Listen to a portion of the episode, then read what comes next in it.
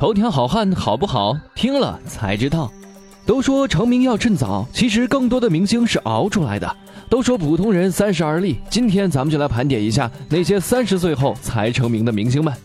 首先我们要说的，在荧屏上火的不行的大哥靳东。作为《琅琊榜》第一个出场的人物，靳东饰演的琅琊阁主蔺晨，顶着一头飘逸长发，舞剑的场景让观众惊艳的同时，又忍不住惊呼：长得胖，果然要穿剪裁合身的衣服。为何要将自己原本可以混饭吃的脸，却吃成了胖子脸？靳东表示，这完全是为了角色服务。听听人家是怎么说的吧。我觉得演员的颜值永远要排在角色之后，尊重人物是第一要素。当时为了准备出演《伪装者》中明楼这个角色，所以体重从来没有超过一百五十斤的我，吃成了一百七十斤的胖子。你想干什么？我要答案。你不是已经有答案了吗？你敢拿枪对着我？你敢开枪吗？你以为我不敢开枪吗？你把枪放下！我为什么要放下？你先把枪放下。他放我就放，我不放你敢开枪吗？你怎么知道我不敢？你把枪放下，让他先放。你以为他敢开枪？你怎么知道我不敢开枪？靳东二十三岁进中戏，二十七岁毕业，是中戏有史以来最老的新生，曾手握话剧界最高荣誉奖项金狮奖。《伪装者》自开播以来关注度一路看涨，收视与口碑齐飞。在这之后，靳东爆红，这个曾经并不广泛被大家认识的三十九岁男演员，凭借其高颜值和深厚表演功底圈粉无数，现在成了各大媒体争相采访的对象。一个新男神就这样诞生了。头条哥发现，靳东在生活中也保持老干部的低调心态。他写的一手好字，而且是繁体字。平时喜欢打打网球，听听京戏，看看电影，看看书。称呼人爱用“兄”这个字儿，言语间用词准确，简明扼要。微博上主要是些诗词歌赋、人生感慨，透出一种高于常人的淡定和温柔。关于私生活，真的很少。粉丝们翻遍他几年前并不丰富的采访资料，阅读他独具个人天气预报风格的微博，甚至到他妻子李佳的微博浏览，想找到更多他的生活的轨迹，但结果并没有让大家满足。从出道至今，他一直避免曝光个人生活。靳东觉得，观众只有对我私生活了解的越少，才会越相信屏幕里我所塑造的那个人物和角色，所以我希望在生活中的我能隐藏到最深的那个层面。靳东的年龄其实并不算大，但却继承了一身老派演员的风骨。和那些二十多岁就走红的小鲜肉不一样，靳东永远把演技、把塑造人物放在第一位。这是明明可以靠脸吃饭，却偏要靠演技呀！也难怪林心如都说，要嫁的话就嫁靳东这样的男人。第二，提到了靳东，就不得不提他身边的阿成。放心吧，大哥，就算拼了我这条命，我也会把他完完整整带回来的。回来！你刚才说什么？我说我会把他完完整整的带回来。上一句，拼了我这条命，屁话！你必须活着，他也必须活着，你们俩都得平平安安的活着回来见见大姐，听到没有？据说好多人是冲着胡歌看的《伪装者》，结果迷上了靳东。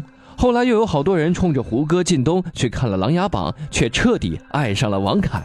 路演手美腿长低音炮，整个人就是一个大写的帅字。过去头条哥刷微博话题看到的都是 TFBOYS 王俊凯，而前几个月开始刷着刷着，就突然变成了王凯，竟然还有这辈子睡不到王凯还有什么意义？我们都是敬王妃之类的话题，冲进了热门热搜，到底是什么鬼了？今年三十三岁的王凯是怎么突然火起来的呢？且看《北平无战事》《伪装者》《琅琊榜》，王凯的扎实三级跳。去年年度巨制《北平无战事》是王凯崭露头角的第一部戏，刚一开播就让人眼前一亮。大家都在问这个温暖、帅气、儒雅、稳重的小鲜肉是谁呀？就连和陈宝国对戏也能把演技把握的张力十足。虽然这部戏没能让王凯大红起来，但却成了王凯事业的转折点。王凯因戏结缘孔生导演、侯洪亮团队，之后才签约到山东影视，这才有了《伪装者》和《琅琊榜》。别看王凯现在的戏路都这么正派耿直，他也是有黑历史的。当然，大家这也是都知道的。零八年《丑女无敌》娘娘腔陈佳明是王凯被认识的第一个角色，实际上，王凯饰演的娘炮角色算是开创先河了。当时的内地电视剧没人敢演，愿意为戏牺牲自己。凯凯，你入行就是一个好演员。接完这个角色后，王凯害怕被定型在娘娘腔上，放弃了好多片约。直到张新建导演在《知青》中大胆启用了他，他才回归正剧，渐渐地摆脱了娘炮形象。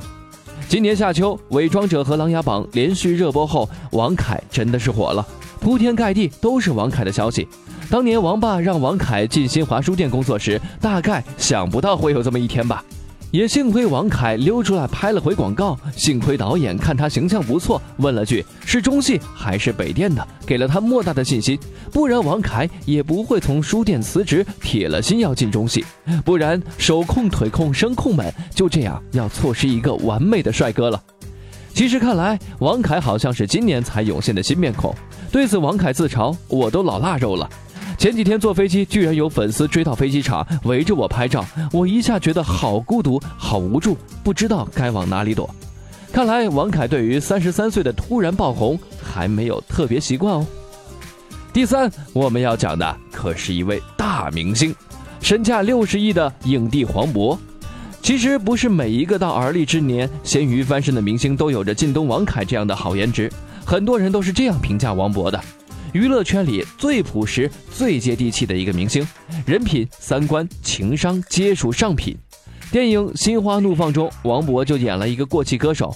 其实唱歌也是王勃从小的梦想。我被记忆推着走，只能旁观不。他在九十年代就是一个酒吧驻唱，那时候的他，全国各地的巡演不过是在歌厅里。片中《去那里》的 CD 封面用的就是黄渤过去自己当歌手的照片。不管是演戏还是唱歌，颜值都是他一道硬伤啊。早期和黄渤一同在广州发展的同辈毛宁、杨钰莹后来大红大紫了，到北京驻唱，和他一起的周迅、零点乐队都红了，只有黄渤还在跑场子。他也尝试着自己写歌，录小样去各家唱片公司，却都一次次石沉大海。当黄渤进入电影圈面试角色的时候，还被副导演正面吐槽：“这不胡闹吗？这哪能行？”二零一三年，管虎的太太梁静晒出一张二零零四年黄渤演农民工的照片。据说当年黄渤已经跟管虎表示要放弃当演员这个理想了。结果管虎说：“胜利往往产生于再坚持一下的努力中。”两年后的二零零六年，三十二岁的黄渤凭借《疯狂的石头》一鸣惊人，并渐渐成了票房六十亿的影帝。为了生存，他曾经过伤、受过课，全国各地走学唱歌，技能点满满，与三教九流都打过交道。这些丰富的人生阅历，成为他塑造不同角色时的创作源泉。